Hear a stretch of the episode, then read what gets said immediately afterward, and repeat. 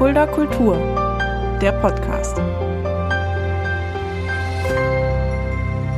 Hallo und herzlich willkommen. Das ist Fulda Kultur, der Podcast. Mein Name ist Shaggy Schwarz. Präsentiert wird dieser Podcast vom Kulturzentrum Kreuz e.V. mit freundlicher Unterstützung der Stadt Fulda. Wir vom Kulturzentrum Kreuz sind auf eure Hilfe angewiesen. Vor einigen Tagen haben wir eine Spendenkampagne gestartet. Vielleicht habt ihr das schon mitbekommen, denn wir wollen weiterhin Kultur für euch liefern. Den Kulturschaffenden geht es finanziell nicht gut. Corona zwingt uns dazu, unsere Veranstaltung komplett zu verlegen oder abzusagen. Und deshalb haben wir aktuell keine Einnahmen. Da kommt ihr hoffentlich uns zu Hilfe, denn wir wollen auch weiterhin bestehen, wir wollen weiterhin Kultur präsentieren. Schaut doch mal auf unserer Seite nach www.kreuz.com, da findet ihr einen Link zu unserer Spendenkampagne. Es wäre sehr, sehr toll, wenn ihr uns hierbei unterstützen könnt. Auch leider verlegt werden musste unsere beliebte Erfolgsgeschichte Tatort Fulda. Das ist eine Krimilesereihe, die an verschiedenen Orten hier in Fulda stattfindet. Und wir vom Kreuz präsentieren das jetzt schon im elften Jahr. Einige Veranstaltungen konnten stattfinden. Dann kam die Corona-Krise dazwischen und wir mussten etliche Veranstaltungen verlegen.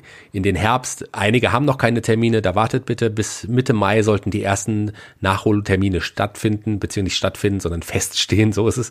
Über eine dieser Veranstaltungen werden wir auf jeden Fall jetzt gleich sprechen. Ich habe jetzt einen Gast geladen, auf den ich mich wirklich sehr, sehr freue. Das kann man so sagen, ein Idol meiner Kindheit, ein Mensch, dessen Arbeit ich schon immer bewundere für viele Tätigkeiten. Er ist ein sehr, sehr vielseitiger Künstler und er wäre dieses Jahr im Rahmen von Tatort Fulda dabei gewesen. Unser Highlight bei Tatort Fulda meiner Meinung nach. Ich habe es damals in der Pressekonferenz schon erwähnt, dass ich mich sehr auf ihn freue. Ich habe ihn schon öfters lesen hören dürfen und ist ein großartiger Künstler. Heute bei mir Jens Wawritschek. Hallo lieber Jens. Hallo lieber Michael. Schön, dass du da bist. Freue mich wirklich ja. sehr, dass das geklappt hat. Jens, du bist ja, ich habe schon gesagt, ein sehr, sehr vielseitiger Künstler. Viele kennen dich natürlich bei den drei Fragezeichen, aber es gibt so viele andere Dinge, die du auch machst und gerade mit deiner Stimme, du bringst jetzt ein Gesangsalbum heraus, du hast unglaublich tolle Hörbücher auf den Markt gebracht, mit, über, auch über einen eigenen Verlag und so weiter. Auch jetzt der mhm. Horler ist gerade vor kurzem raus. Das werden wir alles heute ansprechen, aber erstmal zu dir. Einige kennen dich vielleicht doch noch nicht. Erzähl mal ein bisschen was zu deiner Person. Mm, ja, also mein Name ist Jens Wawritschek. Ich bin in Dänemark geboren worden. Das war mehr oder weniger ein, ein Unfall, weil ich zu früh auf die Welt gekommen bin. Ein sieben Monatskind. Und äh, ja, habe sehr früh, mehr oder weniger äh, intuitiv, glaube ich, gespürt, dass ich äh, Schauspieler werden möchte, beziehungsweise Sänger. Eigentlich war das mein erster, mein erster Wunsch. Dann habe ich mir aber als Kind schon äh, vorgestellt, dass wenn ich auf der Bühne singe und einen Hustenanfall bekomme, wäre das peinlicher, als wenn ich auf der Bühne stehe und spreche und einen Hustenanfall bekomme. Und da habe ich, äh, ich weiß nicht, in einem Anflug von Vernunft mich, ähm, ich sage so mit fünf oder sechs entschieden, nein, ich werde doch Schauspieler. Und da ich daran glaube, dass Wünsche, wenn man sie sehr, sehr stark äh, in sich trägt, äh, irgendwann in Erfüllung gehen, darum muss man sich sehr genau überlegen, was man sich wünscht. Ähm, kam eines Tages tatsächlich unser Deutschlehrer in die Klasse und sagte, ich spreche jetzt von der, ich glaube, fünften Klasse, und sagte, heute Nachmittag gibt es ein Vorsprechen beim Norddeutschen Rundfunk und wer Lust hat, der kann da hingehen. Und Vorsprechen waren damals ja überhaupt nicht so äh, en vogue wie heute. Also es gab eigentlich diese Art von Castings gar nicht. Und das war, das war insofern wirklich ein Zufall. Ich weiß auch gar nicht, wie der Deutschlehrer diese Information bekam. Und ich war darüber hinaus, obwohl ich diesen Wunsch hatte, in die Öffentlichkeit zu treten, sehr schüchtern. Wundert mich also heute noch, dass ich den Weg gemacht habe und da zum Norddeutschen Rundfunk nachmittags gegangen bin, ohne dass meine Eltern davon wussten. Ich bekam einen Aufsatz in die Hand, wie alle anderen Kinder, und habe den vorgelesen und dann haben die gesagt, okay, du kannst bei uns anfangen für den Aufsatzfunk. Und ähm, das war natürlich großartig. Und dann habe ich ohne Übertreibung eigentlich meine komplette restliche Schulzeit nachmittags beim Rundfunk verbracht oder dann später auch in anderen Studios. Du hast ja, du hast es gerade schon gesagt, schon als Kind den Wunsch gehabt, in, in, ins Showbusiness äh, äh, zu, zu gehen. Ähm, ja. Hattest du als Kind schon irgendwelche Vorbilder? Ja, ich habe als Kind äh, auf jeden Fall die großen äh, Fernsehshows gesehen, die meine Eltern gesehen haben. Und ich habe mich deswegen auch mehr im musikalischen Bereich erstmal angeordnet und wollte die Showtreppe runterkommen, wie, äh, keine Ahnung, äh, die, die Schlager- oder Gesangsstars aus den frühen 70er Jahren.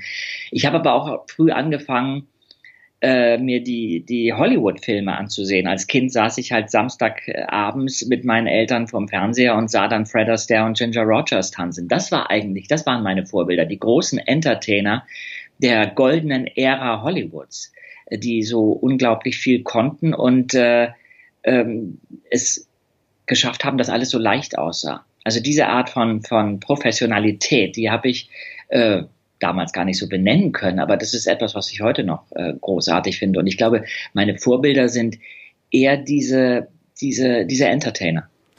Wenn man mich nach meinen Vorbildern fragt, und äh, ich kann es ja jetzt mal verraten, lieber Jens, wir haben uns ja mal, wir haben uns kennengelernt im letzten Jahr in Gießen bei einer ja. Lesung das war ich, habe ich mich wirklich sehr gefreut, damals dich kennenlernen zu dürfen. Denn ich würde dich als eines meiner Vorbilder tatsächlich bezeichnen, weil ich schon sehr, sehr früh mit dir, mit deiner Arbeit, nicht nur deiner Stimme in Berührung gekommen bin. Ich, es muss, ich war sehr jung, ich bin Jahrgang 77, es muss mhm. so 80, 81 gewesen sein. Da hatten wir eine Hörspielkassette, das Dschungelbuch. Und da bin ja. ich, und die konnte ich immer mitsprechen. Ich glaube, das ist auch eine deiner ersten ähm, Hörspiel-Sprechrollen gewesen. Ist das richtig? Ja, ähm, zumindest eine, die außerhalb des NDRs stand, äh, stattfand. Meine erste äh, große Hörspielrolle war äh, der Krümel in die Brüder Löwenherz. Aber zu dem Dschungelbuch gibt es eine interessante Geschichte. Ich war sehr, ich habe mich unglaublich gefreut, als ich diese Rolle angeboten bekam, Mowgli. Und das war ja, das war, war ja, der Erzähler war Walter Giller glaube ich, und der hat auch den Bagheera gesprochen. Das war, das war toll, diese Aufnahme. Und ich mochte auch die Regisseurin sehr, Petra Schmidt-Decker.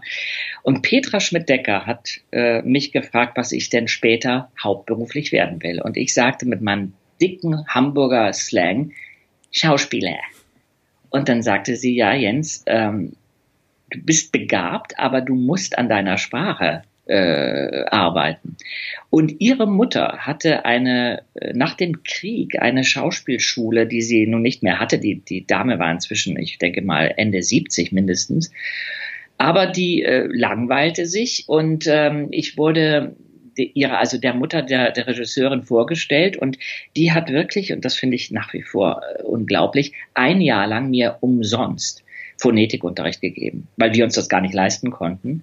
Und äh, und ich bin einmal die Woche zu ihr gegangen und habe über einen Korken ähm, gelernt äh, zu sprechen. Insofern ist die, das Dschungelbuch wirklich ein, ein, ähm, ein Meilenstein oder ein Kilometerstein auf meinem Weg, weil sich da was verändert hat. Da habe ich äh, wirklich auch beweisen müssen, dass es mir ernst war und dass ich, also obwohl ich nicht jeden Nachmittag Lust hatte, dahin zu gehen, das doch durchgezogen habe, weil irgendwie ich wusste, dass ähm, dass es wichtig war. Darum bin ich auch später auf die Schauspielschule gegangen. Ich wollte nicht, das hätte ich ja machen können, äh, weiter fließen in den, auf den Wegen, die ich schon eingeschlagen hatte. Das wäre sicher irgendwie gegangen. Das haben viele äh, so gewählt.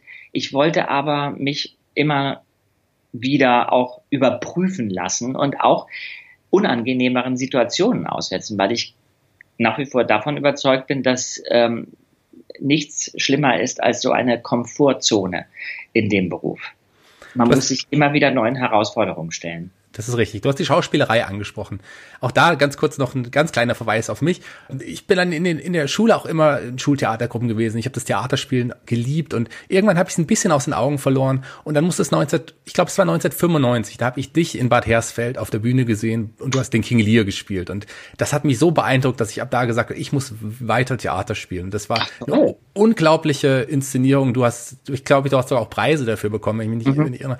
Unglaubliche Leistung von dir auf der Bühne. Und da habe ich gesagt, ich muss auch mit der Schauspielerei weitermachen. Also dafür auch nochmal ein Dankeschön. Ja, vielen Dank. Also es freut mich total. Das rührt mich auch. Also ich finde das ganz merkwürdig, mich als Vorbild zu fühlen oder als Inspiration in diesem Maße. Auch zu Hersfeld gibt's eine Geschichte. Also das war ja eine Produktion, wo ich fechten musste. Die, das, es war eine relativ lange Inszenierung. Also ich glaube, die ging fast drei Stunden. Und am Ende gab es noch diesen großen, entscheidenden Kampf zwischen äh, mir, dem Edgar, dem Sohn, äh, ich weiß nicht mehr, wie er heißt, aber ihm, und seinem äh, quasi äh, Stiefbruder, also seinem Rivalen, Edmund. Und ähm, nun war ich zwar auf der Schauspielschule gewesen, aber Fechtunterricht war nicht mein Lieblingsfach. Und dementsprechend hatte ich das jahrelang nicht gemacht. Dieser Fechtlehrer war aber ein absoluter Crack und mein Partner war auch ein absoluter Crack im Fechten. Die Proben für King Lear waren für mich ein Albtraum, weil ich habe das Gefühl, ich habe eigentlich die ganze Inszenierung nur fechten gelernt. Und ähm, es war wirklich schwierig, mit so einem, ich sag mal, Leistungssportler dann auf der Bühne zu stehen und ähm, irgendwie ich als dann doch eingerosteter Laie ähm, da irgendwie gegenzuhalten. Und tatsächlich war ich dann nachher so gestählt und sehr vorsichtig und sorgfältig, dass das alles wunderbar klappte. Derjenige, der einen Fehler machte, war mein Partner und bei einer Vorstellung schlitzte er mir tatsächlich, ähm, natürlich nicht absichtlich, aber ähm, äh, im Gesicht was auf und, und ich, ich habe das beim Spielen gar nicht gemerkt, weil ich so ähm, weil ich, der Adrenalinspiegel so hoch war. Aber beim Applaus stand ähm, meine Kollegin Anja Topf neben mir und wir verbeugten uns. Sie sagte, du bist ganz nass. Was hast du denn? Und mein ganzes, meine eine ganze Gesicht, Gesichtshälfte war voller Blut. Und in dieser Vorstellung saß nun ausgerechnet meine Mutter, die mich besuchte. Und äh, ich hatte gesagt, ja, warte am, am Bühnenausgang auf mich. Und ich weiß noch, dass ich aus dem Bühnenausgang rausging da wartete schon ein Krankenwagen auf mich. Meine Mutter stand da und ich sagte nur, du, ich muss jetzt erstmal ins Krankenhaus. Warte bitte in der Gaststätte. Und äh, die haben, dadurch, dass es nicht schnell genäht werden konnte, habe ich heute noch eine Art Lidstrich. Ich sehe ein bisschen von der Seite aus wie Kleopatra, wenn man genau hinsieht. Und äh, einige Leute glauben, ich würde mir das immer lila anmalen. Aber tatsächlich ist das noch ein, ein, eine Wunde von aus Bad Hersfeld. Okay. Also insofern, den Preis habe ich mir im Nachhinein wirklich hart erarbeitet. Der Arbeit ist und redlich verdient auch aus. Ja. Äh, ähm, du hast Schauspielerei angesprochen, Schauspielschule. Ähm, du warst ja. unter anderem ja auch in New York auf der Schauspielschule. Wie, wieso hast ja. du dir denn New York ausgesucht? Weil ich so unglücklich war in Wien. Äh, ich war, ich war in Hamburg auf der Schauspielschule, da war ich auch nicht sehr glücklich und in Wien war ich auch nicht sehr glücklich. Ähm, ich hatte immer das Gefühl, man würde mich zu sehr schon in eine, in ein Rollenmuster packen. Und wenn ich äh, auf etwas allergisch reagiere, dann ist es äh, Schubladendenken. Und mich selber in eine Schublade packen tue ich auch nicht gerne und lasse mich auch nicht gerne äh, in eine Schublade packen. Und äh, ich hatte eine Woche Urlaub auf dieser Schauspielschule in Wien und ähm, flog nach New York mit einer, ähm, mit einer Freundin und ging an dem Lee Strasberg Institut vorbei und dachte, das war auch wieder so eine, so eine spontane Aktion wie damals beim NDR und dachte, ach, eigentlich die Schauspieler, die ich, die ich so bewunderte, damals zumindest, das waren so Paul Newman und äh, ja, äh, Marlon Brando, also diese ganzen Method Actor. Und ich ging rein und fragte, ob man da vorsprechen äh, könne. Die waren sehr freundlich und haben sich erstmal, und das fand ich erstaunlich, äh, anderthalb Stunden mit mir unterhalten um festzustellen, wer ich bin. Und äh, da sie wussten, ich wäre, war schon auf der Schauspielschule in Europa, war dann war es wahrscheinlich nicht so äh, äh, schwierig, äh, meine Ernsthaftigkeit äh, festzustellen.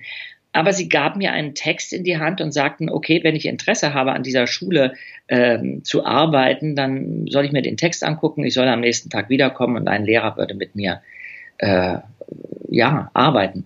Und das passierte dann auch. Und dann wurde gesagt, okay, wir nehmen dich auf, aber dass er eine amerikanische Schule ist, ähm, kostete sie auch etwas. Eigentlich relativ wenig. Äh, das waren damals, ich glaube, fürs ganze Jahr ungefähr 1000 Dollar. Trotzdem hatte ich das Geld nicht und habe gesagt, das kann ich mir jetzt nicht leisten. Ich muss das jetzt erstmal verdienen. Ich komme in einem Jahr wieder.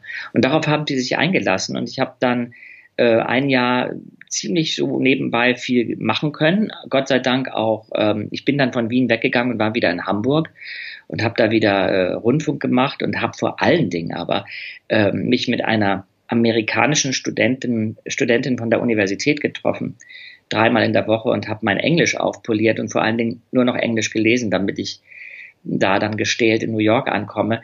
Und ich kam in New York an in einem eiskalten Januar und war völlig naiv. Ich bekam eine Halbwaisenrente, weil mein Vater gestorben war. Das war natürlich ein großes Glück, aber der Dollar war damals so hoch, dass äh, das wirklich nach drei Tagen verbraucht war, mehr oder weniger. Und darum musste ich auch erstmal ähm, sehr, sehr, sehr unglamourös wohnen in Brooklyn mit einem Jazzmusiker zusammen. Wir hatten Mäuse äh, riesengroße Kakerlaken, so großes Ungeziefer habe ich nie wieder gesehen. Und äh, das war aber alles überhaupt nicht schlimm, weil die Energie von New York ist natürlich großartig und die Schule war auch großartig. Vor allen Dingen, weil es außer dem Sohn von Sophia Loren, den ging es sicher äh, finanziell sehr gut. Der ging da auch zur Schule. Aber sonst saßen wir alle im selben Boot. Und äh, es war eigentlich nicht wichtig, ob man viel oder wenig Geld hatte. Hauptsache, man konnte sich irgendwie eine Bleibe leisten. Und ähm, irgendwie hat man sich dann die letzten zehn Tage immer von Bagels äh, ernährt. Und ich habe da äh, das Gefühl gehabt, ich wurde doch auf eine Art auch befreit von vielen Dingen. Vor allen Dingen als Nachwirkung, nicht vielleicht zu der Zeit, als ich da war. Da musste ich schon auch mit vielen Dingen strugglen, wie man so sagt. Also äh, ja, einfach mit dem Leben in New York, auf das ich gar nicht vorbereitet war. Aber im Nachhinein, glaube ich, hat diese Zeit mich unglaublich geprägt und mich vielleicht auch ähm, kreativer gemacht und mutiger und äh, ich bin mehr ich geworden. Mutiger und kreativer sicherlich auch dadurch auf die Art und Weise, wie du auch deine Schauspielschule und dein Leben dort finanziert hast. Ich habe gelesen, dass du eine andere Leidenschaft von dir auch wieder aufgegriffen hast, die du auch seit mhm. Kindheitstagen hattest. Du hast gesungen auch, ja, um ein bisschen Geld zu verdienen. Ja, ja, das war, ähm, also ich habe natürlich, nun war ich da im Mekka, am, äh, in Mekka äh, quasi gelandet, also mit den ganzen wunderbaren, ich bin ja ein großer Fan des American Songbooks und der Jazz äh, Standards. Und natürlich war Bleecker Street äh, zum Beispiel eben, ja, das ist die Straße, wo ein Jazzclub neben dem anderen äh, steht und wo tolle Leute auftraten. Und ich habe auch über die Schule äh, dann ähm, Leute, Musiker kennengelernt, die unglaublich begabt und genial waren, aber trotzdem an der U-Bahn standen und erstmal mit dem äh, sozusagen mit dem Hut äh, Geld verdienen mussten.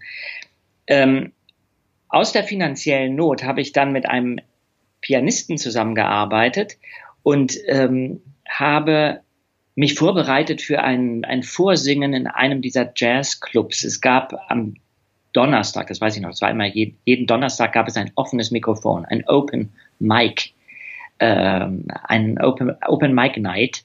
Und da konnte man hingehen mit einem Song, ähm, äh, diesen Song, also die Noten dem, dem Pianisten auf der Bühne geben und diesen Song singen. Und auch da war meine Mutter, das muss ein, ein Sommer später gewesen sein, ich war ja äh, über drei Jahre in New York, meine Mutter war in der Stadt und ich nahm sie mit in diesen Jazzclub, der hieß Five and Ten No Exaggeration, das weiß ich noch. Und ich ging auf die Bühne und sang einen Song aus Schneewittchen und die sieben Zwerge. Und zwar heißt der With a Smile and a Song. Und ich sang den und tatsächlich war es so, dass da saß ja immer eine Jury, die dann an dem Abend gesagt hat, okay, den möchten wir jetzt gerne einen Monat lang einmal die Woche abends hören. Und zwar in so einem Dinner-Set. Man sang 20 Minuten, dann konnte man 20, wurde 20 Minuten gegessen.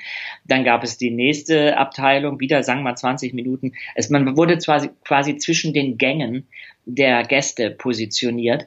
Und an dem Abend gewann ich was großartig war, vor allen Dingen, weil ich äh, einen Monat lang mit Essen versorgt wurde. Und ähm, ja, ich weiß gar nicht, warum ich das dann nicht wirklich weitergemacht habe. Das Problem war vor allen Dingen erstmal ein Repertoire zu haben, mit dem man so einen Abend füllt. Und ich habe dann mit dem Dean Burris, das war mein Pianist, äh, überlegt und wir haben ein, ein, ein Programm zusammengestellt, das hieß In 80 Songs Around the World also basierend auf in 80 Tagen um die Welt. Und da haben wir 80 Songs angespielt, die in verschiedenen Ländern äh, quasi verortet sind. Und äh, so wurde so ein Abend daraus. Aber mein Leben wurde dann vielleicht auch kompliziert durch, ich hatte mich dann verliebt und so. Es, es passieren ja Dinge, die man nicht so planen kann. Insofern habe ich meine Gesangskarriere nicht wirklich ähm, weiter verfolgt. Und das war ein bisschen blöd, weil als ich nach äh, Deutschland wieder kam und ähm, mich bei der ZAV hieß das damals, also dieser Schauspielerarbeitsstelle meldete, war man irritiert, weil ich nicht genau mich, mich als Sänger oder Schauspieler ähm, einordnete. Damals waren diese, diese Grenzen noch ziemlich strikt so abgesteckt. Und äh, ja, dann, dann landete ich mehr bei der Schauspielerei, obwohl mein Herz äh, unglaublich für die Musik äh, schlägt. Allerdings ist Singen auch eine viel persönlichere Ausdrucksform und äh, ich finde, man hängt sich da mehr aus dem Fenster und dazu braucht es auch wieder Mut. Das ist richtig. Lass uns doch auch mal springen. Jetzt, wo wir gerade über den Gesang sprechen, springen wir doch einfach in die Gegenwart, beziehungsweise seit einigen Jahren äh, hast du schon die Gedanken, auch mal ein Gesangsalbum auf den, auf den Markt zu bringen. Du arbeitest jetzt auch schon viele, viele Jahre dran. Ich äh, auch, ich glaube, du hast es ja damals in, Gießen mir erzählt, dass auch der, Titel des Albums hat sich auch ein paar Mal verändert. Mhm. Lost in Filmsongs, also Film ist natürlich auch immer noch ganz wichtig, reden wir auch nochmal mhm. drüber. Aber du hast es jetzt im Mai endlich geschafft, dass dein Album, dein Gesangsalbum mit dem Namen Celluloid endlich auf den Markt, auf der Markt erscheinen wird. Du hast, ja. bringst jetzt dein Gesangsalbum endlich auf den Markt. Wie ja. kam es dazu? Die lange Geschichte zu, zu Celluloid. Naja, also das, ich denke mal, dieses Album, das hatte ich schon im Kopf, spätestens äh, in New York. Also ich glaube, es ist ein 40, äh, naja, nicht ganz, aber es ist ein 20, 30-jähriges Baby. Ähm, und ich habe immer mal so nebenbei Songs aufgenommen äh, mit, mit Pianisten oder mit Musikern. Habe auch, äh, ich habe ja 2008 ein eigenes Hörbuchlabel gegründet, Autobar, und habe oft auf meinen, nach meinen Lesungen noch einen Bonustrack hineingeschummelt auf die, auf die CD. Äh, meistens einen Song, der irgendwie eine Art von Kommentar zu dem Text sein kann. Ähm, aber so ein komplettes Gesangsalbum, ja, diesen Wunsch hatte ich schon immer. Ich hatte aber auch einen Heidenrespekt vor den Songs, die ich so liebe. Nicht, weil ich das Gefühl hatte, sie waren so schwer zu singen, sondern weil ich das Gefühl hatte, sie waren bereits schon so wunderbar äh, interpretiert von, von anderen großen Sängern. Und darum dauerte es, glaube ich, sehr, sehr lange. Das hat was mit meinem, mit meiner Scheu zu tun, äh, etwas zu präsentieren, von dem ich nicht hundertprozentig äh, überzeugt bin. Das braucht bei mir unglaublich lange. Ich bin da ein Spätentwickler manchmal denke ich, wie blöd. Jetzt bin ich also nicht mehr 25. Äh, ich hätte noch ein bisschen mehr Zeit. Jetzt äh, hätte ich früher angefangen. Jetzt äh, war es ein bisschen höchste Zeit, finde ich, mit diesem Gesangsalbum. Und äh, jetzt fühlt es sich richtig an. Jetzt bin ich auch vor Kritik gewappnet. Also wenn, äh, es wird sicher auch äh, den einen oder anderen geben, dem diese Musik nicht sagt oder dem es nicht gefällt, wie ich singe oder was auch immer. Also der das ganze, dem das ganze Genre egal ist. Ähm, ich glaube, damit kann ich aber jetzt gut umgehen, weil es wirklich eine Herzensangelegenheit ist und ich das Gefühl habe, das ist ein, ähm, das ist ein Produkt, zu dem ich hundertprozentig stehe. Celluloid heißt es, kommt in ein paar Tagen auf den Markt, endlich nach der, nach der langen Zeit. Wie ja. hast du dir, wie hast du dir die Songs darauf ausgesucht? Also wie kommst du gerade darauf, diese Songs auszuwählen für dein Album? Das war schwer, das war schwierig. Die Auswahl war, war ein Problem. Ich bin halt ein wahnsinnig großer Filmfan. Die, die, die Filme der 30er, 40er, 50er, 60er, manchmal auch noch 70er Jahre, die, die liebe ich sehr. Nicht alle natürlich, aber das ist so die Ära, die, die zu mir passt. Und ähm, Filme und auch Literatur waren für mich immer Fluchtpunkte. Äh, ich bin ein, ein wirklicher Experte im Wegdenken. Ich kann mich gut aus der Realität wegbeamen und in einem Film verlieren oder in einer Musik oder in einem Buch.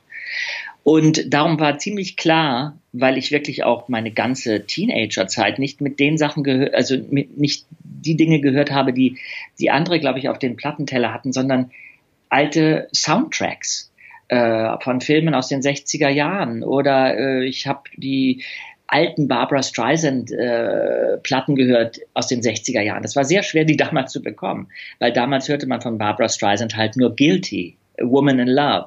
Das interessierte mich aber nicht. Ich wollte die Sachen hören, die sie in den 60er Jahren aufgenommen hat, bevor sie in diese Pop-Ära ging. Und ähm, insofern war ich komplett und bin komplett konditioniert, ähm, mit dieser Art von Musik. Ähm, und darum war ganz klar, dass wenn ich selber was singe, das waren ja im Grunde auch alles meine, meine Gesangslehrer, könnte man sagen. Also durch stundenlanges Hören von Frank Sinatra-Platten, Barbara Streisand, Doris Day, Petula Clark. Das waren übrigens auch äh, Schallplatten, die ich mir dann in New York gekauft habe von dem, ähm, ich habe ja später auch noch äh, andere Jobs nebenbei gemacht, unter anderem als, als äh, Platzanweiser im Kino. Und immer wenn ich ein bisschen Geld übrig hatte, ging ich in einen Plattenladen, Footlight Records, wo man alte Schallplatten kaufen konnte. Und äh, am Ende des Monats hatte ich dann immer eine Schallplatte. Also ich habe diese Schallplatten wirklich drei Millionen Mal gehört und hatte in der Beziehung eben auch vom Plattenteller ein paar Gesangslehrer und bin natürlich geprägt. Und darum war klar, um zu Celluloid zurückzukommen, dass die Auswahl irgendwie ähm, aus dem Topf kommen würde. Allerdings die Vielfalt an guten, meines Erachtens wunderbaren Film, Movie-Songs ist so groß und äh, dass, dass es eine irre Aufgabe war, jetzt sich für zwölf Songs zu entscheiden. Ich hatte in der Vorauswahl ungefähr 50. Und dann hatte ich aber ja das Glück, mit äh, Leonhard Malich und, und Christopher Not ähm, quasi zusammenzuarbeiten. Leonhard Malich ist auch ein, Schauspielerkollege, den ich kannte. Christopher ist auch Schauspieler, aber sind vor allen Dingen auch brillante Musiker die auch eine Affinität dann zu dieser Musik entwickelten, die gar nicht unbedingt aus der Ecke kamen, aber die, die das, die Qualität dieser Musik entdeckt haben. Und äh, dann haben wir zusammen eine, eine Auswahl getroffen und auch vielleicht ein bisschen ähm, im Blick gehabt, was erzählen die Songs? Weil bei mir war nicht nur wichtig, dass ich die Musik mochte, sondern dass ich auch den Text mochte. Ähm, ich bin schon jemand, der auch über den Text singt. Ich finde Phrasierung, Atem und all das funktioniert, auch übrigens, wenn man Hörbücher einliest, am besten, wenn man den Text äh, verinnerlicht hat und genau weiß, was man sagt bzw. singt. Dann kommt alles andere mehr oder weniger von allein.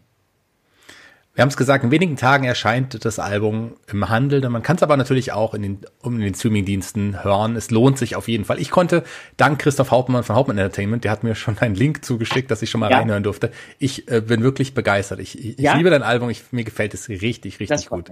Du hattest mir davon ja erzählt. Jetzt konnte ich mir endlich alle Songs mal anhören. Also wirklich toll gelungen. Mir, mir war wichtig, und das kannst du ja vielleicht beantworten, mir war wichtig, dass es ein persönliches Album ist. Weil, weißt du, gut singen, ob ich nun besonders gut singe, weiß ich nicht. Ich, ja, ich hoffe, ich singe sozusagen auf einem hohen Niveau, aber es gibt viele, viele gute Sänger und es gibt viele, viele gute Alben. Die Welt braucht kein neues. Aber äh, mir war wichtig, dass es ein Album ist, mit dem ich mich ausdrücken kann und dass es persönlich ist und dass man sagt, ja, nachdem man das gehört hat, okay, das ist ein Album, das hat der Jens halt so gemacht und das ist, äh, das ist wirklich Jens. Das ist Jens. Du hast dir die Songs zu eigen gemacht. Ähm, auch die Dramaturgik, die sich durch das Album zieht. Ich finde auch, die, ich finde es super. Also du hast wirklich, okay. man, das, das ist Jens und man spürt Jens da auch. Man, man denkt nicht das an die anderen Songs. Das ist das dein ist Album und das merkt man absolut. Also kann ich, äh, Gratulation zu diesem tollen Album. Kann ich ganz ehrlich so sagen. Ganz, ganz toll. Okay. Danke. Sollten alle auf jeden Fall mal reinhören. Wir haben uns, ja. Du hast äh, Autobar angesprochen, dein, dein, ja, dein eigenes Hörbuchlabel. Mhm. Da hast du ja eine Reihe, und da kommen wir jetzt auch schließlich der Kreis zu Tatort Fulda, Hitch und ich. Das ist eine Reihe, mhm. wo du versuchst, alle Hitchcock-Verfilmungen, quasi die Bücher, Hörbücher dazu rauszubringen. Ich durfte in Gießen Mani sehen und da hast du auch immer ein speziellen Musiker dabei, keine normalen Musiker, das ist nicht unbedingt Gitarrist dabei, wir hatten Vibraphon, es gibt einen Theremin und wie, wie kamst du überhaupt auf die Idee, Hitch und ich?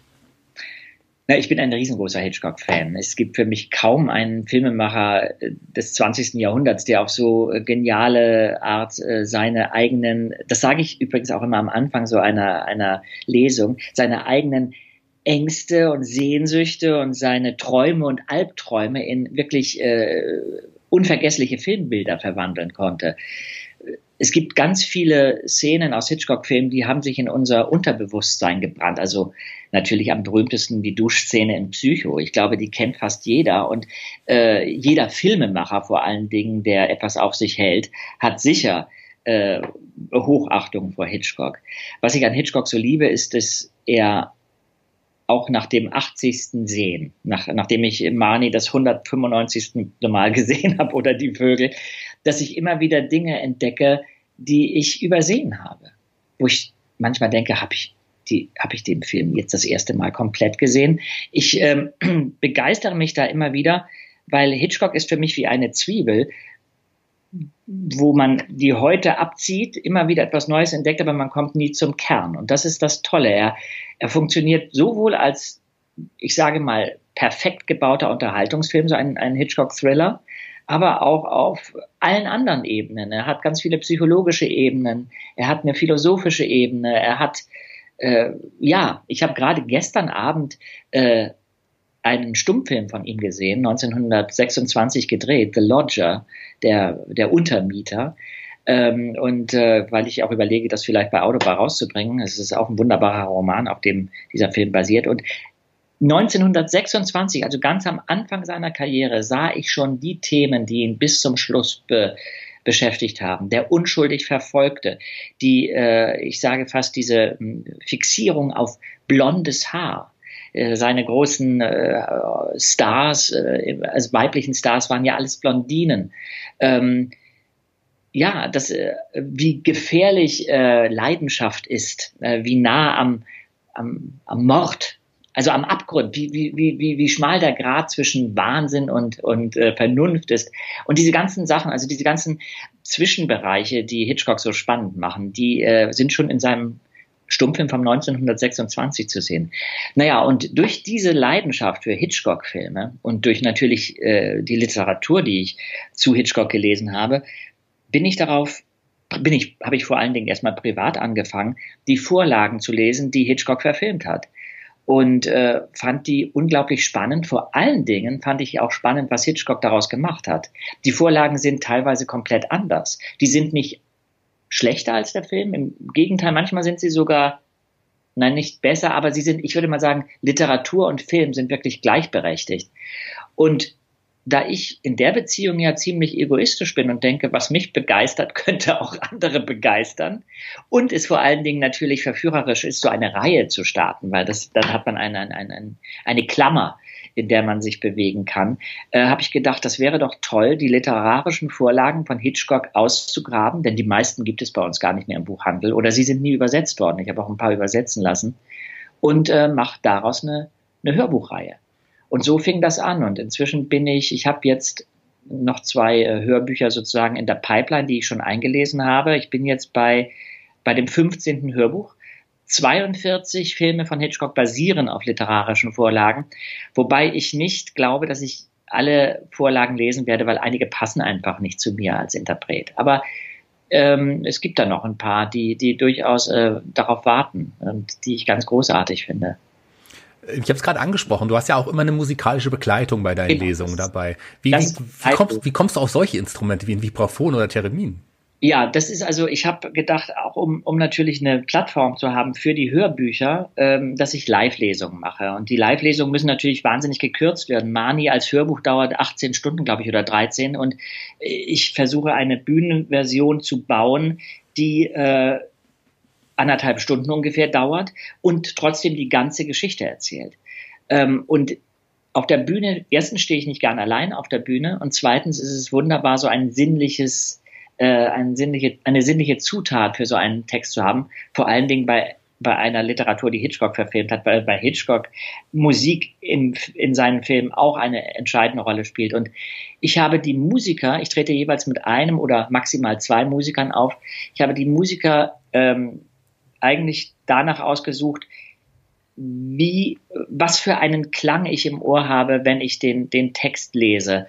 Welches Instrument passt zu welchem Text?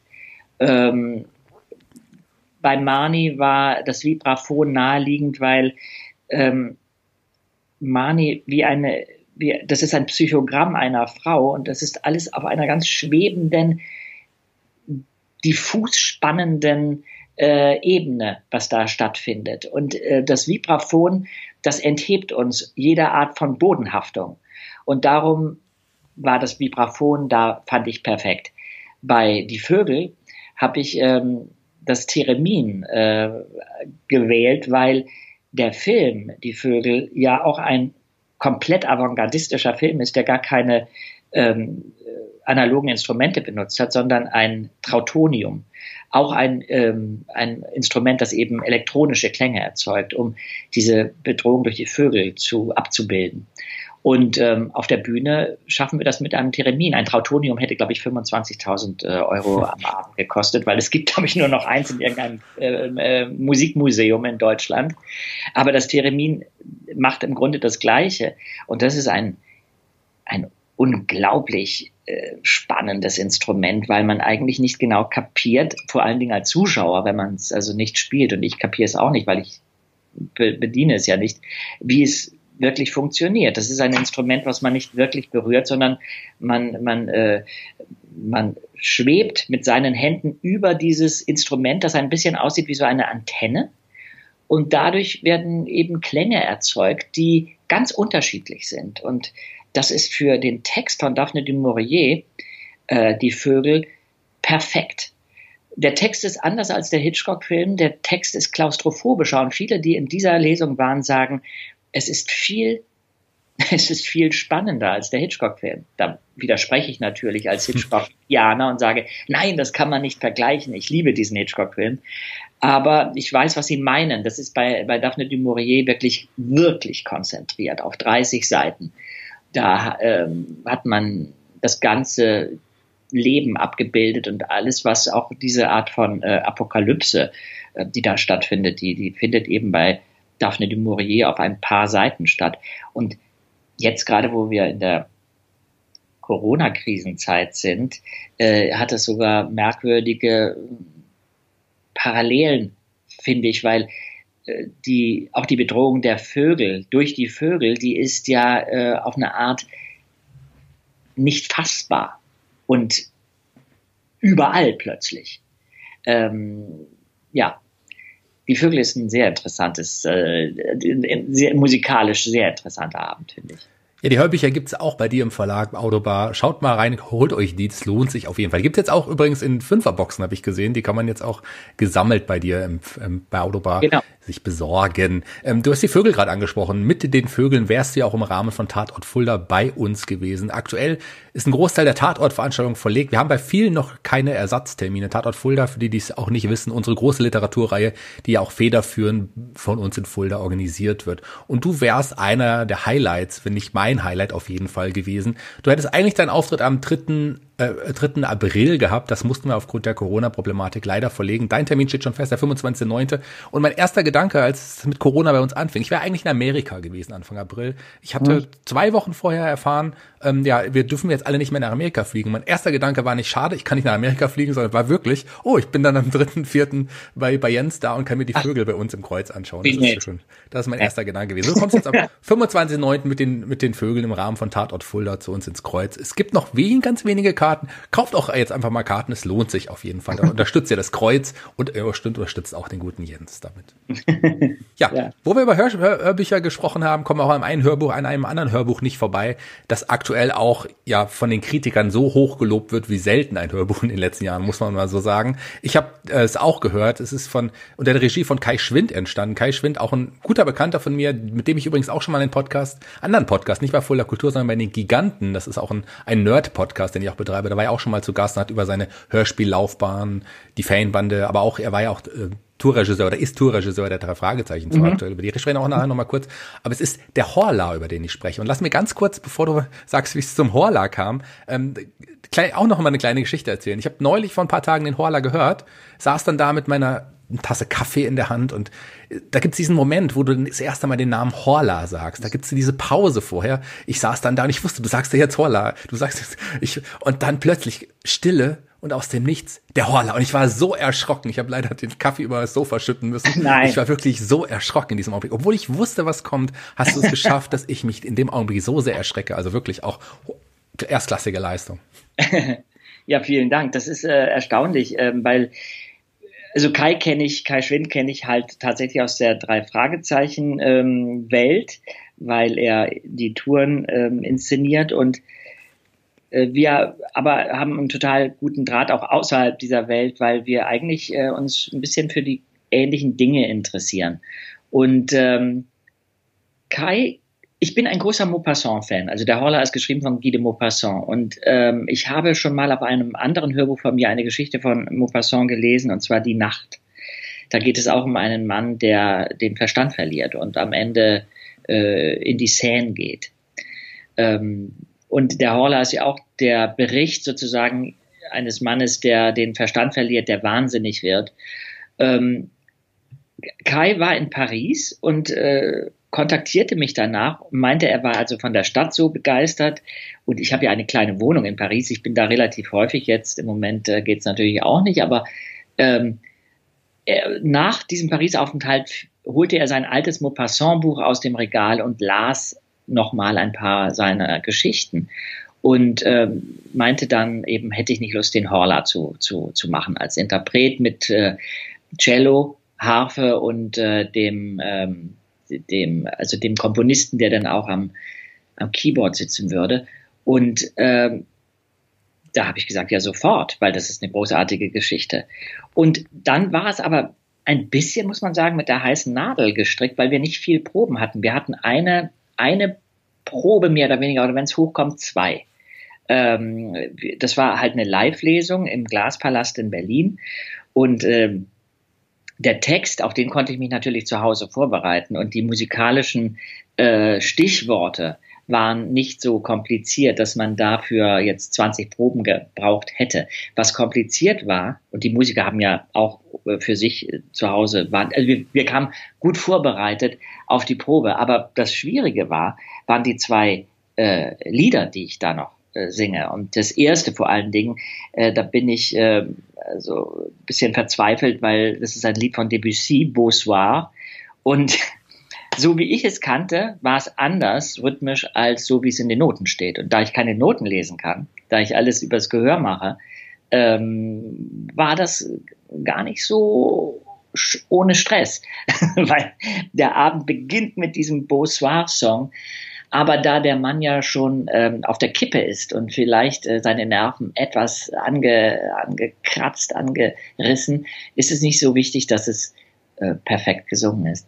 Aber das Interessante ist, dass, was du erzählst, diese Pause, die ich offensichtlich vor dem Horla mache. Also ich plane, ich, ich plane meine Lesungen schon natürlich sehr äh, akribisch. Es ist ein bisschen wie eine Partitur, aber wie es dann nachher tatsächlich wird, das plane ich nicht. Und da überlasse ich mich eigentlich dem Flow der Situation. Das heißt, diese extrem lange Pause, die wurde auch in einigen Kritiken ähm, äh, erwähnt. Äh, und ich äh, vor dem erlösenden Wort Horla. Das erschreckt äh, mich schon wieder. die finde ich selber ähm, überraschend. Also da überrasche ich mich selber, dass ich denke, oh, das ist äh, das, also ich meine, dazu gehört ein, gewisse, ein gewisser Mut auch wieder, um äh, eine Pause so lange zu halten. Äh, und ich erinnere mich, als ich das an dem Abend live machte, dass die Leute tatsächlich sich erschrocken haben im, im, im Saal. Und äh, das so ein Durchzucken der Leiber äh, passierte. Hm ja, das ist eine großartige Geschichte und ich bin komplett überrascht, vielleicht weil ich nicht tagelang im Hörspielstudio saß und äh, das mehr oder weniger eben eine Live-Sache war, die, die sehr schnell abgehandelt war, einfach von der Zeit her, dass das so eine, eine, eine, eine wunderbare Wirkung hat, dass das, das so gut ankommt, dass es äh, so, ähm, ja, so, so Furore macht, könnte man fast sagen. Das freut mich total. Und manchmal denke ich, ja, äh, vielleicht passiert das häufiger bei den Produkten, äh, die, die irgendwie ein bisschen äh, mit weniger Druck auf den Markt gebracht werden. Das sind dann so die, die Überraschungserfolge. Mal sehen. Ich meine, ich habe keine Ahnung, ob sich das Hörbuch jetzt besser verkauft als andere, aber ich habe mich natürlich unglaublich gefreut, dass es so gut ankam in der Presse auch und, und äh, nicht nur für mich, sondern natürlich auch für Kai und für ähm, Anne Müller, äh, Maria Totenhaupt und Matthias. Also äh, weil das ist natürlich trotz allem auch eine Teamarbeit und äh, das ist doch toll. Auf jeden Fall toll. Ich hatte ja die CD, ich habe mir die CD angehört, hatte sie vor mir liegen, das Cover angeschaut. Da steht ja auch ganz klar drauf, live aus dem Glaspalast in Berlin. Ich mhm. hatte aber, vor, während ich es gehört habe, total vergessen, auch dass es live ist. Und dieser mhm. Applaus mhm. ganz am Ende, der hat mich mhm. auch nochmal dann zurückgeholt. Irgendwie. Man kriegt es, es ist ja wirklich live aufgezeichnet. Du hast da nicht ja. irgendwie mehrere äh, Versuche gehabt, sondern es wurde live ja. aufgezeichnet. Ja. Das ist schon eine Wahnsinnsleistung, wirklich. Ja, schön, danke. Der Hoala von Kai, Kai Schwind unter anderem wird ja übrigens auch in Fulda sein, drei Tage bevor du in Fulda bist mit der Ferienbande.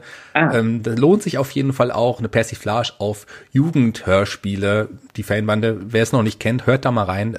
Äh, also ich bin da auch großer Fan der Fanbande. Und Kai hat mir erlaubt, dass ich im nächsten ähm, Spiel übrigens eine kleine Rolle sprechen darf in ah, der Fanbande. Oh. Da freue ich mich auch schon sehr drauf genauso wie auf die Fanbande. Und wo wir bei Jugendhörspielen sind, kennst du dich ja auch ein bisschen aus, kann man so sagen. Also man kennt dich ja auch tatsächlich als Peter Shaw von den drei Fragezeichen. Ganz ein paar ja. Worte dazu und ein paar Worte zur unterbrochenen Tour vielleicht auch. Naja, die Tour wurde halt unterbrochen wegen Corona und ähm, äh, sie wird ja komplett nachgeholt. Ich weiß noch nicht äh, genau wann, aber auf jeden Fall. Und ähm, das ist äh, bedauerlich natürlich für alle, die die Karten schon gekauft haben. Und die Tour war, glaube ich, äh, äh, komplett, fast komplett ausverkauft bereits. Und, aber es wird nachgeholt und ähm, es ging halt nicht anders, weil wir ja in Hallen auftreten, die immer so ab 5000 aufwärts gehen. Also wir sind wirklich eine Großveranstaltung. Ähm, ja, die drei Fragezeichen, die begleiten mich halt schon seit 40 Jahren. Und das Interessante ist, dass die Außenwirkung so stark ist, das ist eben ein, ein unglaublich erfolgreiches Produkt, ähm, dass ich aber, wenn ich nicht gerade damit involviert bin oder auf der Bühne stehe, vergesse ich es eigentlich. Ähm, habe mich zwischendurch auch manchmal ein bisschen geärgert, dass ähm, wenn man Interviews gibt, Journalisten immer nur das Thema drei Fragezeichen abhandeln wollen. Es ist fast so, als ob sie jemanden nicht ganz wahrnehmen wollen, sondern immer nur eine Seite. Das kann auch äh, frustrierend sein. Aber damit habe ich meinen Frieden gemacht, weil es sich auch gerade tatsächlich verändert hat in den letzten Jahren, dadurch, dass ich so viele andere Projekte angesteuert habe und umsetze und im Grunde auch dann ganz stur bin äh, im, im, ja, im, äh, immer wieder betonen, dass es ja, die drei Fragezeichen sind wunderbar und die gehören halt zu meinem Leben. Aber, und das Aber, das ist halt auch relativ groß. Es ist gar nicht so, dass ich die drei Fragezeichen klein machen will, nur es ist tatsächlich so, dass ich die Rolle des Peter Shaw natürlich, die stellt mich vor keine Herausforderung mehr. Ähm, wenn ich Peter Shaw spreche oder auf der Bühne spiele, ich würde fast sagen, da spiele ich ihn ja mehr, dann stürze ich mich da mit Haut und Haaren rein. Dann bin ich 100 Prozent in der Drei-Fragezeichen-Welt.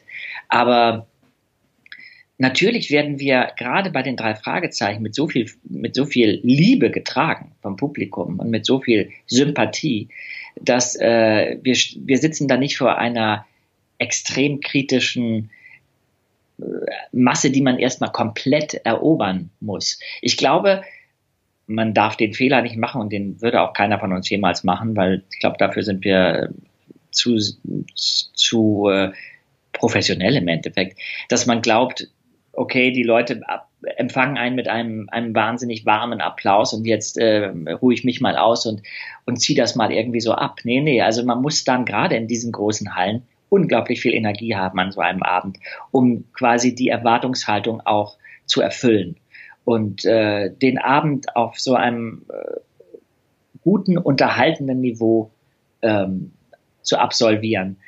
Äh, und das ist insofern auch eine total interessante und Erfahrung und äh, ich fühle mich da sehr privilegiert. Ich meine, welcher Schauspieler hat sonst jemals dieses Erlebnis vor 12.000, 10.000, 8.000, 17.000 Leuten ein Live-Hörspiel zu, zu machen. Ich muss ja den Text nicht mal auswendig können. Also wenn ich hier in Hamburg oder in Berlin Theater spiele, dann probe ich sechs Wochen und äh, dann habe ich äh, einen ganz anderen Schwierigkeitsgrad zu bewältigen. Ähm, aber ja, die drei Fragezeichen sind halt äh, für mich trotzdem auch ein Phänomen. Ich stehe da manchmal auch daneben und denke, ich, ich kann den Hype nicht ganz nachvollziehen, weil ich Teil des Produktes bin. Ich, äh, das ist für mich nicht mit dieser Romantik besetzt, ähm, weil ja, ich, ich meine, meine Art von Fluchtpunkten und von äh, was, was ist es eigentlich? Wahrscheinlich ist es so ein heimatliches Gefühl, was man hat, wenn man die drei Fragezeichen hört, wie eine, eine, äh, eine, eine heile Welt, in die man wegdriften kann. Ich glaube, das das ist bei mir, das sind dann halt bei mir die alten Filme oder die alten, die Musik und nie Hörspiele. Also ich bin auch kein Hörspielhörer, höchstens Hörspiele, die in den 60er Jahren produziert wurden, wo ich die Leute nicht alle kenne. Ich bin halt in der Beziehung verdorben. Ich bin ein Fachidiot. Ich höre genau, was ich alles falsch gemacht habe. Ich höre, ich erkenne die Sprecher, dann kann ich mich nicht auf die Geschichte konzentrieren. Ähm, ich, äh, ich kann mich da nicht, ich kann auch keine synchronisierten Filme sehen, also keine Filme, die heute synchronisiert sind, weil ich die, die Leute alle kenne. Und denke, nee, das ist aber jetzt nicht die Stimme von Renée Zellweger, das ist äh, XYZ. Ähm, das hat äh, durchaus auch Nachteile, wenn man in dem Beruf gelandet ist. Aber ja, ich denke mal, das ist einer der Gründe, warum ich selbst auch ein bisschen staunend daneben stehe vor diesem drei Fragezeichen Phänomen. Aber das ist vielleicht auch gut, weil dadurch bin ich wirklich niemals in den ganzen 40 Jahren in Gefahr gewesen, abzuheben oder den Erfolg dieser Produktion gleichzusetzen mit mir oder den auf mich zu beziehen, weil ich glaube wirklich, und das ist keine Koketterie, das hätte man damals drei andere Kinder besetzt. Das Produkt wäre genauso erfolgreich gewesen. Wir waren nicht unbegabt, aber äh, wir waren jetzt auch, äh, also ich meine, jeder ist ersetzbar in dem Job mehr oder weniger. Und das Produkt ist halt so stark. Die, die Cover waren super und sind nach wie vor, die haben halt so was Zeitloses, die haben eine gewisse Ästhetik, die muss man erstmal, äh, die muss man, das ist ein Statement, so eine drei Fragezeichen CD oder Schallplatte. Und, äh, und ich weiß, dass ich ein paar dieser Bücher gelesen hatte, bevor ich äh, gefragt wurde, ob ich bei den drei Fragezeichen mitsprechen möchte. Und da hat mich natürlich total äh, begeistert, und das ist wieder der Bogen zu meinem eigenen Hörbuchlabel, dass Alfred Hitchcock auf den Büchern stand. Das war ja wie eine Hintertür in die Welt der Erwachsenen. Hitchcock machte was für Jugendliche. Dann ist natürlich klar gewesen, dass er damit relativ wenig zu tun hatte. Aber ähm, erstmal war das toll. Das war wie ein Prädikat. Prädikat besonders wertvoll, besonders spannend. Und äh, insofern, die drei Fragezeichen sind einfach ein unglaublich gut gebautes, gut positioniertes Produkt. Ähm, und klar, wir machen das hoffentlich echt anständig und gut und haben auch unseren Spaß dabei. Und wir funktionieren. Andreas Fröhlich, Oliver Rohrbeck und Jens Wawacek funktionieren sehr gut als Trio das, das ist schon eine gute Dynamik, denke ich. Und äh, das will ich auch nicht kleinreden. Das ist auch äh, und Frau Körting als als Regisseurin, das ist halt das Team. Das ist nicht geändert worden. Und ich denke, das äh, das erzeugt eine gewisse Energie. Das ist sicherlich auch ein, ein Teil des Erfolges, dass das Team nie ja. geändert wurde. Ganz, ganz bestimmt, ja. auf jeden Fall. Du hast es gerade gesagt, ähm, hast du nochmal Filme angesprochen, du schaust dir nicht so gerne synchronisiert an, aber du hast ja selber auch eine Zeit als Synchronsprecher und Synchronregisseur gearbeitet. Ich weiß nicht, ob du es ja. aktuell machst, du es, glaube ich, nicht mehr oder weniger? Na, ich doch, ich habe jetzt gerade letzte Woche ähm, tatsächlich äh, mal wieder Synchronregie gemacht für eine BBC-Serie, die ein, eine Art Vorläufer war von äh, Harry Potter. Worst Witch heißt die. Das sind kleine äh, Mädchen, die als Hexen ausgebildet werden. Und das ist ein älteres äh, Format als, als Harry Potter. Und das ist, das ist, das ist ganz schön. Aber ich habe tatsächlich ein Problem mit, äh, ich habe ein Problem mit Stillsitzen. Als Regisseur musst du mehr oder weniger still sitzen im Regieraum. Und äh, ich habe auch ein Problem mit Lichtentzug. Und du sitzt ja immer im Dunkeln. Und äh, ja, mit Synchronisation dann vielleicht auch irgendwo inzwischen ähm, weil man muss immer schneller produzieren, man hat weniger Zeit. Ähm, die Bedingungen sind nicht besser geworden, sondern schlechter. Du hast gesagt, hast ein Problem mit Stillsitzen. Das ist doch auch ein, ein, gutes Thema aktuell, weil was machst du, also uns betrifft ja Corona alle sehr. Du als dich als Künstler, wir als Kulturschaffende. Ähm, ja. Wie ich es am Anfang gesagt habe, wir können uns unterstützen. Wir haben eine Start Next Kampagne gegründet, es gibt Soli-Tickets. Wir sind alle darauf angewiesen im Moment als Kulturschaffende. Ist es schwierig. Wie ist es für dich als Künstler im Moment so? Wie, wie sieht das Leben zu Corona-Zeiten aus? Ich bin echt, äh, ich bin privilegiert, weil ich konnte fast alles weitermachen, außer dass mir jetzt die ganzen Live-Auftritte weggebrochen sind. Die sind aber verschoben, wie in, wie in Fulda eben. Ähm, Gott sei Dank wurden die nicht komplett gecancelt. Ähm, aber ich konnte ins Hörbuchstudio gehen, da sitze ich ja mehr oder weniger isoliert. Aber auch selbst im Hörbuchstudio äh, habe ich äh, gebeten, dass ich stehen kann. Ich stehe, wenn ich äh, meine Hörbücher einlese oder sitze mit halbem Bein und äh, ähm, ja, und, und ich äh, konnte Synchronregie machen und ähm, insofern bei mir gab es nicht diesen, diese Erstarrung. Äh, und das ist natürlich gut. Ähm, außerdem habe ich, weil ich so unglaublich selten zu Hause war in den letzten Monaten, hier riesige Aktionen gestartet bei mir zu Hause. Ich habe aus drei Bücherregalen eins gemacht. Das war eine wahnsinnige Leistung, mich von Hunderten von Büchern zu trennen, weil ich dachte, okay, ich habe sie gelesen. Ähm, wenn es nicht besonders schöne Ausgaben sind, muss ich sie nicht unbedingt behalten. Ähm, also loslassen äh, war ein großes Thema. Und das habe ich, das war auch schon etwas, was ich eigentlich seit Monaten machen wollte, aber ich bin nie dazu gekommen. Und ich habe jetzt einfach mal angefangen, meine Wohnung, die gar nicht so groß ist, ich habe zwei Zimmer, ja, ähm, so äh, peu à peu äh, zu neu zu, zu gestalten. Ja, ähm, lieber Jens, ich habe noch ein paar Namen mitgebracht, weil ich weiß, für, als wir uns das letzte Mal gesehen haben, ähm, hast du ein paar wunderschöne Geschichten erzählt über. Ich habe jetzt noch drei starke Frauen. Ich nenne dir drei Namen und du sagst mir äh, deine Verbindung und die Geschichten zu ihr. Ähm, mhm. Zum einen eine, eine Frau, die sicherlich auch ein bisschen dein Leben beeinflusst hat, Doris Day. Was kannst du oh, ja, ja. Doris Day sagen? Ja, Doris Day liebe ich einfach. Ich liebe ihre Stimme, ich liebe sie als Sängerin und ich finde ihre Filme wunderbar. Nicht alle sind gleich stark, aber ich finde sie ist eine extrem unterschätzte Schauspielerin. Ihre Komik entsteht immer aus einer aus einer echten Verletztheit, Verletztheit in, in der Rolle. Also ich finde, Doris Day ist einfach eine brillante Komödiantin und ihr Nachlass wurde ja versteigert und ich habe tatsächlich etwas ersteigert aus einem Film. Ich werde nicht verraten, was es war, aber ähm, äh, ich bin, das war ja jetzt wegen Corona auch eine Online-Auktion. Also ich meine, nach Kalifornien wäre ich sowieso nicht geflogen, selbst wenn man es hätte machen können. Aber man konnte online bei dieser Auktion äh, teilhaben und äh, mitmachen. Und also mitten in der Nacht durch die äh, Zeitverschiebung saß ich dann da vor meinem Computer und habe tatsächlich bei dem einen, äh, bei dem einen äh, Item äh, auf den Knopf gedrückt und habe es ersteigert. Und das ist äh, irgendwie für mich ein ganz schönes, äh, ganz schöner Erfolg gewesen, weil ich dachte, ja, das gehört zu mir irgendwie. Es gibt auch zu Doris Day noch eine, eine ganz kleine Anekdote.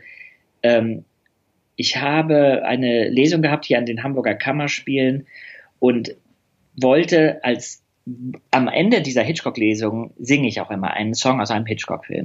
Und ich hatte einen Song, ich weiß gar nicht welchen, vorbereitet und äh, sang aber dann während des Soundchecks vor der Show, weil meine äh, Akkordeonistin Natascha Böttcher kurz ein paar äh, Akkorde aus Que Sera Sera anspielte. Das ist ja ein Song von Doris Day, der auch aus einem Hitchcock-Film ist. Äh, sang Que Sera Sera an. Und der Techniker im Raum sagte, der, der blieb stehen und sagte, Jens, das musst du singen. Und ich sagte, nein, das ist so bekannt und das singe ich nicht. Auch bitte sing das, das ist so schön. Und dann sagte ich, okay, wir warten mal ab, wie der Applaus nachher ist. Vielleicht singe ich einfach zwei Sachen. So. Der Applaus war sehr schön an dem Abend und ich sang dann tatsächlich auch Que Sera Sera. Und das Merkwürdige war, während ich Que Sera Sera sang, hatte ich das Gefühl, als ob irgendetwas aus der Zeit fiel. Ich hatte erstens das Gefühl, der Song dauert dreimal so lang wie bei der Probe und es war eine komplett andere ähm, Farbe. Ähm, ich habe nach der Vorstellung meine, meine Musikerin gefragt, habe gesagt, sag mal, war das eine andere Tonart? Was war denn da? Und sie meinte, nein, nein, dass wir waren genau in dem Takt, also wir waren genau in dem, in der, in der Länge, aber es war anders. Die Leute waren komplett gerührt in der Nacht ist Doris Day gestorben. Hm. Und ich hatte wirklich das Gefühl, weil ich mich so viel mit ihr beschäftigt habe, ich habe auch ähm, nach ihrem Tod, sie ist ja letztes Jahr im, im Mai gestorben, habe ich hier in Hamburg ein großes äh, Filmfestival mitorganisiert in einem, in einem tollen Kino. Da haben wir, ich glaube, fast 30 ihrer Filme gezeigt und jeden habe ich eingeführt. Also das war mir wirklich ein ähm, ein Bedürfnis, weil, und das ist, glaube ich, mein missionarisches Gehen, ich es nicht ertrage, wenn ich das Gefühl habe, Leute werden in eine Schublade gepackt, um wieder bei dem Thema zu sein. Und Doris Day wurde so oft in Schubladen gepackt, in die sie gar nicht hineinpasste und die sie so reduzierten als Künstlerin, dass mich das unglaublich traurig macht, vor allen Dingen. Wütend gar nicht mehr, traurig. Weil es was, was, weil es was erzählt darüber, wie wir Menschen äh, so schnell A, B oder C sagen. Und es ist sehr schwer, aus diesen Schubladen wieder rauszukommen. Das ist mein, mein, also das ist meine Liebe zu Doris Day, ja. Einen anderen Namen, den ich jetzt noch erwähnen möchte, zu dem Namen gibt es auch eine ganz spannende Geschichte, die du mir auch damals erzählt hast. Und die Geschichte fand ich so schön, dass ich finde, dass auch unsere Hörer daran teilhaben müssen. Ähm, eine Geschichte, die auch den kleinen Jens betrifft, den kleinen Jens. Und zwar, der, der Name ist Shirley MacLaine. Oh ja, na, in Shirley MacLaine war ich auch verliebt. Und äh, Shirley MacLaine kam 1976 nach Hamburg äh, ich glaube es war 76, ja, und gab ein Konzert.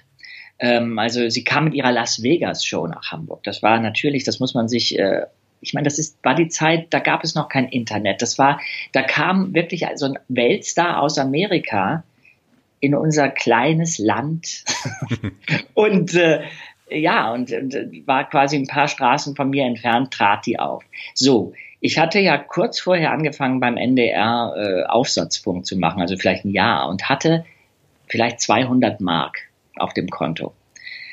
Die Karten für Shirley MacLaine kosteten 80 Mark. Ich habe zwei Karten gekauft für meine Mutter und mich. Meine Mutter hatte Geburtstag, das habe ich ihr zum Geburtstag geschenkt und äh, wir sind zu Shirley MacLaine gegangen. Und da ich aber nun so verliebt war, hatte ich mich vor diesem Konzert hingesetzt mit einem Langenscheid-Wörterbuch Englisch, Deutsch, Deutsch, Englisch und schrieb einen Liebesbrief an Shirley MacLaine und sagte, ich habe drei Filme von Ihnen gesehen, äh, das Apartment, Sweet Charity und ähm, Haus äh, Hausfreunde sind auch Menschen, heißt der Film. Ein wunderbarer Film.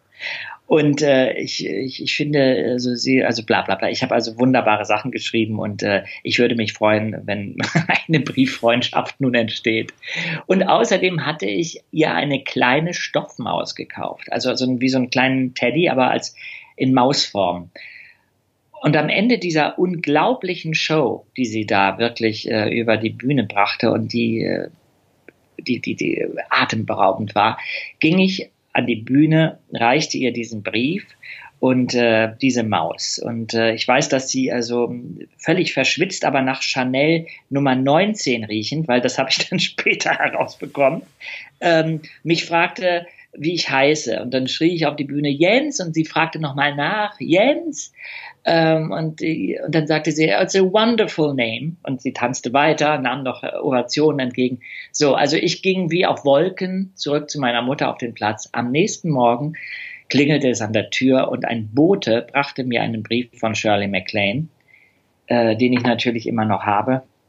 Und der, äh, ja, da steht dann drin, Jens, ähm, dear, dear Jens, you are such a darling to think of me, and your mouse will be with me forever, oh. as you say. Love Shirley. Und das war natürlich großartig, weil ich denn heute, heute denke ich so oft darüber nach, dass ich meine, die Frau hatte wirklich anderes zu tun, als sich abends noch hinzusetzen und einen Brief zu beantworten. Die war kaputt. Und außerdem war die, die ganzen äh, wichtigen Leute in Hamburg erwarteten sie. Aber dass sie das noch gemacht hat und den Auftrag gab, und diesen kleinen Jens so erfreut hat, das ist eine ganz große Geste. Sehr schön. Der, der Weltstar, der sich Zeit nimmt für den, für den kleinen Jens. Toll. Tolle, tolle Geschichte. Absolut. Fand ich wichtig, dass wir die auch. Ja, sie lebt ja noch und sie ist ja noch sehr umtriebig. Ich denke, ich sollte ihr schreiben. Ich sollte das machen und äh, mich bedanken. Weil das, ähm, ich glaube, dass solche Erlebnisse ganz wichtig sind dafür, dass wir äh, mutig bleiben und an das Gute glauben.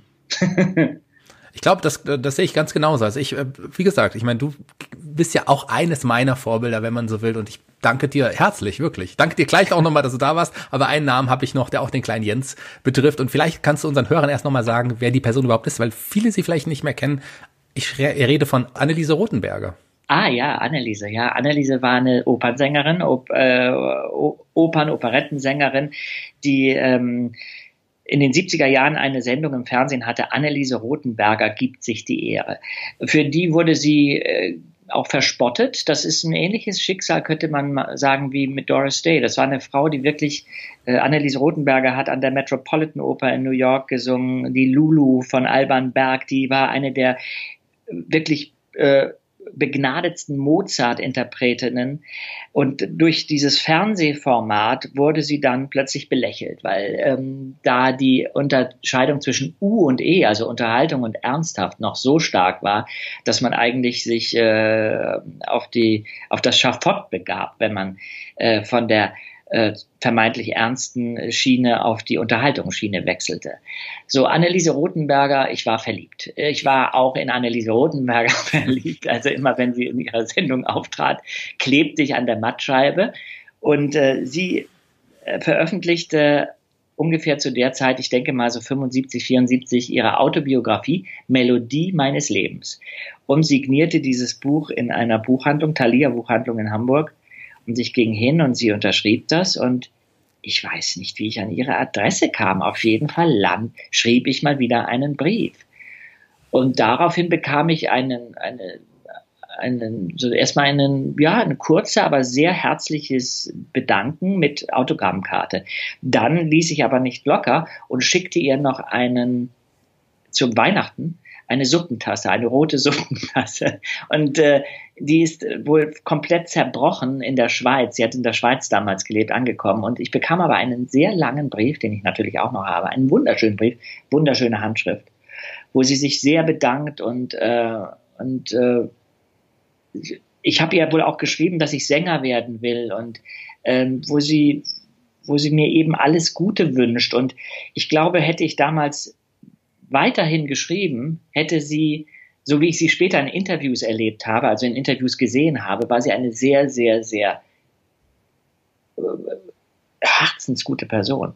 Die also, äh, und sie hatte, sie hat sich immer Kinder gewünscht. Ich glaube, dass ein, ein Junge, ein kleiner Junge, ich war damals ja zehn ungefähr, ihr geschrieben hat und diesen Kontakt wollte, das hat sie gerührt und irgendwas an ihr, bei ihr ausgelöst. Also äh, Anneliese Rothenberger hat äh, mir ja, diese zwei wunderbaren Briefe geschrieben und äh, war eine ganz große Künstlerin. Sehr, sehr schöne Geschichte auch noch zu Anneliese Rothenberger. Jens, wir kommen jetzt auch langsam schon zum Ende. Vielen, vielen ja. Dank, dass du dir so viel Zeit genommen hast hier ja, für Fulda Kultur, der Podcast. Eine kurze Frage. Wir sehen dich ja, wenn alles klappt, hoffen wir sehr, am 25.09. in Fulda. Ja. Hast du eine Verbindung zu Fulda? Warst du schon mal in Fulda? Ich war in Fulda früher mit meinen Eltern auf einer Deutschlandreise. Das hat mich äh, damals schon sehr, äh, da sind wir so durch, durch diese ganze Ecke, weil wir die nicht kannten, also Hessen und, und äh, das ist für mich äh, damals komplett exotisch gewesen. Und vor allen Dingen habe ich es als extrem hübsch in Erinnerung. Dann war ich aber auch vor ein paar Jahren in Fulda, weil ich äh, da mit einem Gastspiel der Hamburger Kammerspiele war. Ähm, und bin dann durch barocke Gärten gegangen und das, äh, äh ich ich, das vermisse ich hier in Hamburg. Hamburg ist eine sehr schöne Stadt mit viel Wasser und sehr schönen Jugendstilbauten und alles wunderbar, aber diese äh, diese historische Ebene, also dieses, diese, diese Architektur aus, äh, aus der Zeit, die fehlt uns komplett und ähm, das, das fand ich in Fulda ganz toll. Also Fulda, wenn man mich nur nach Fulda versetzen würde aus irgendeinem und wäre ich, glaube ich, nicht traurig. Ich werde dir auf jeden Fall, wenn du dann da bist, ein paar schöne Ecken von Fulda ja, zeigen. Bitte. Fulda ist eine wunder wunderschöne Stadt. Ja. Vielen, vielen Dank, dass du da warst. Eine Sache musst du noch tun und das, das weißt du und ich habe ich dir vorhin nicht gesagt. Und zwar jeder Gast, den wir hier haben bei Fulda Kultur, dem Podcast, der darf sich einen Song aussuchen. Wir haben eine Spotify-Playliste erstellt, Fulda Kultur, die Spotify-Playliste. Da darfst du einen Song, wenn du dich für einen Song entscheiden müsstest, der in die Playliste kommt, welcher wäre das du? Und zwar ah. jetzt.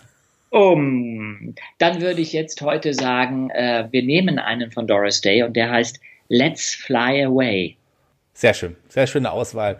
Noch ein paar letzte Worte für unsere Hörer, lieber Jens, dann sind wir hier fertig. Und ich sage jetzt schon mal nochmal vielen Dank dir. Ein paar letzte Worte von dir.